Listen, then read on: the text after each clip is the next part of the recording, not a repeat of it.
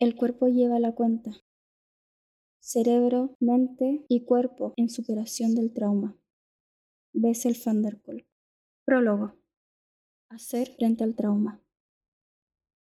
No es necesario ser soldado de guerra ni visitar un campo de refugiados en Siria o en el Congo para encontrar el trauma.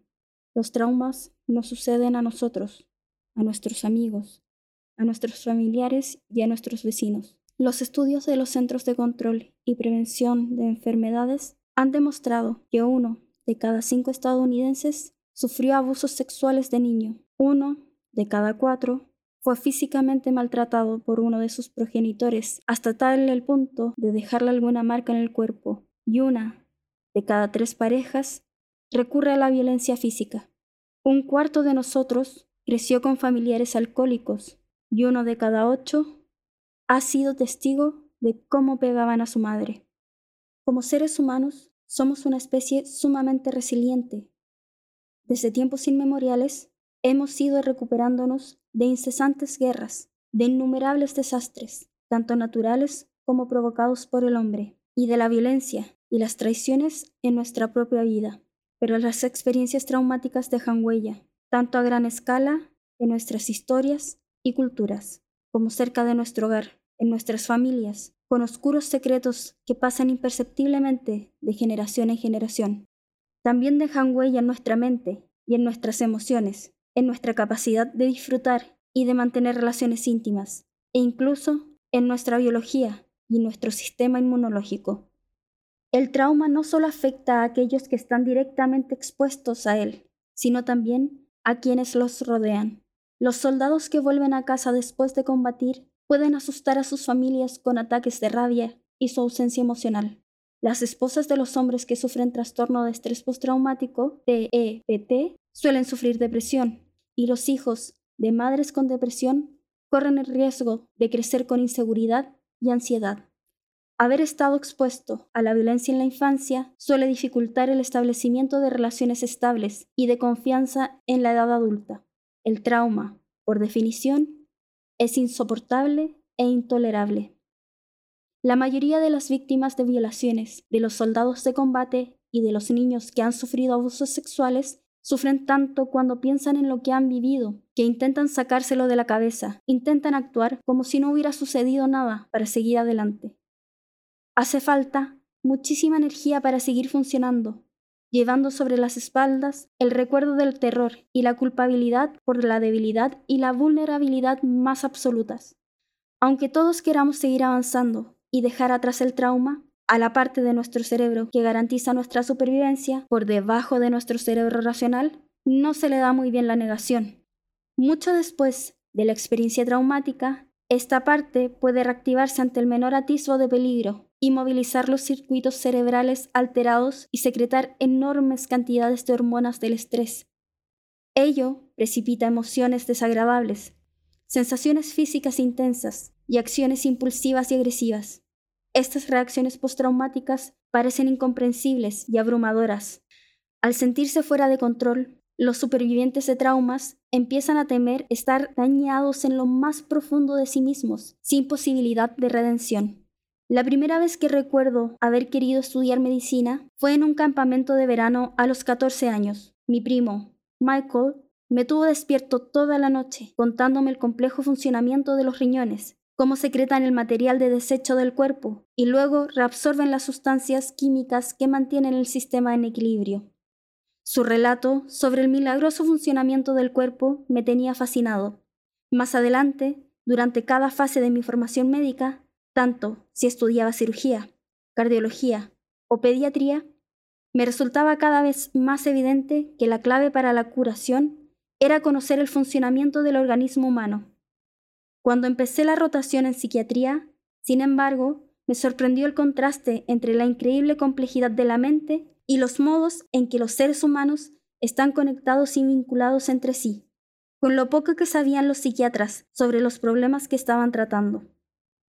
¿Cómo saber tanto algún día sobre el cerebro, la mente y el amor como lo sabemos de los otros sistemas que componen nuestro organismo?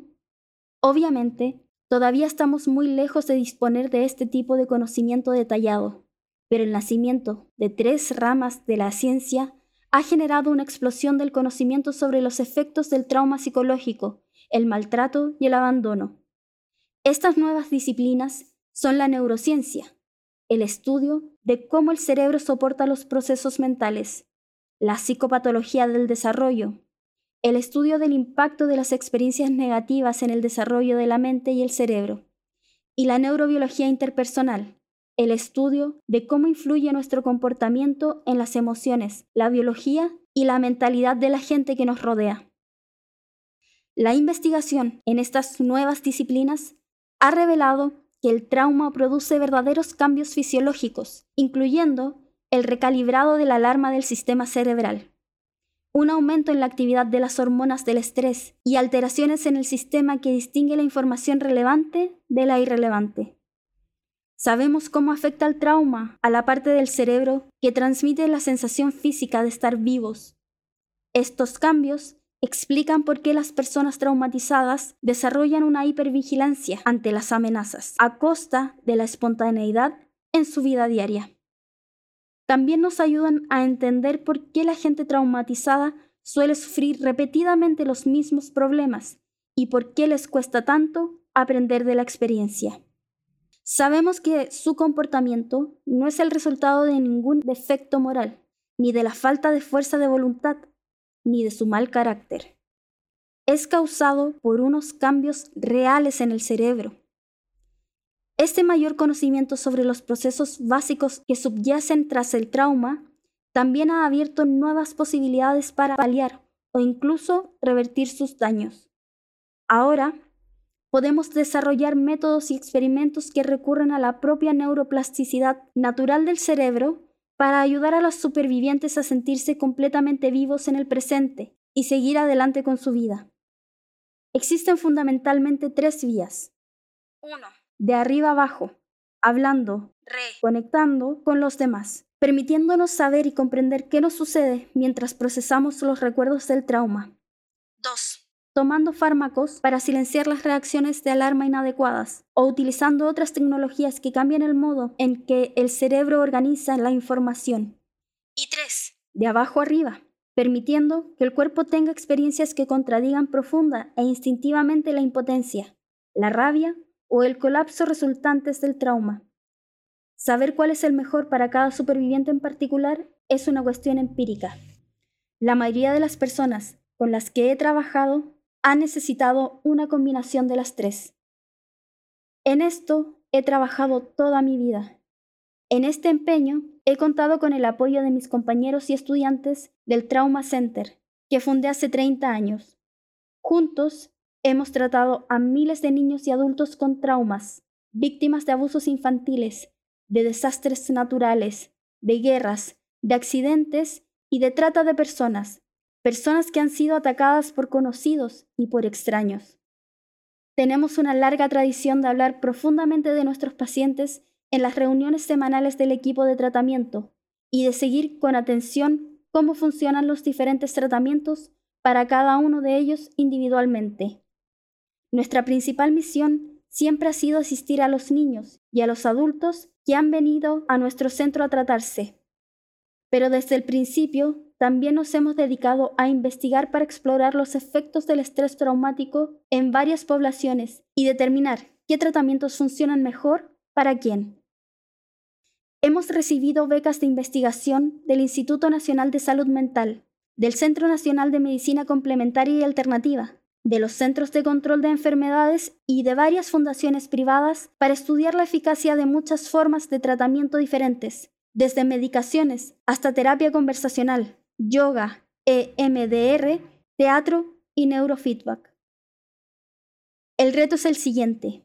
¿Cómo recuperar el control sobre los restos de los traumas del pasado y volver a adueñarnos de nuestra propia vida? Las conversaciones, la comprensión y las conexiones humanas ayudan, y los fármacos pueden calmar los sistemas de alarma hiperactivos. Pero como también veremos, las huellas del pasado pueden transformarse teniendo experiencias físicas que contradigan directamente la impotencia, la rabia y el colapso que forman parte del trauma, recuperando así el autocontrol. No tengo ningún tratamiento predilecto, porque no hay un único enfoque que sirva para todo el mundo, sino que practico todas las formas de tratamiento que describo en este libro. Cada una de ellas puede producir cambios profundos, dependiendo de la naturaleza del problema en cuestión y la constitución de cada persona. Escribí este libro para que sirviera como guía y como una invitación, una invitación a enfrentarnos a la realidad del trauma, a explorar el mejor modo de tratarlo y a comprometernos como sociedad a usar todos los medios de los que disponemos para evitarlo.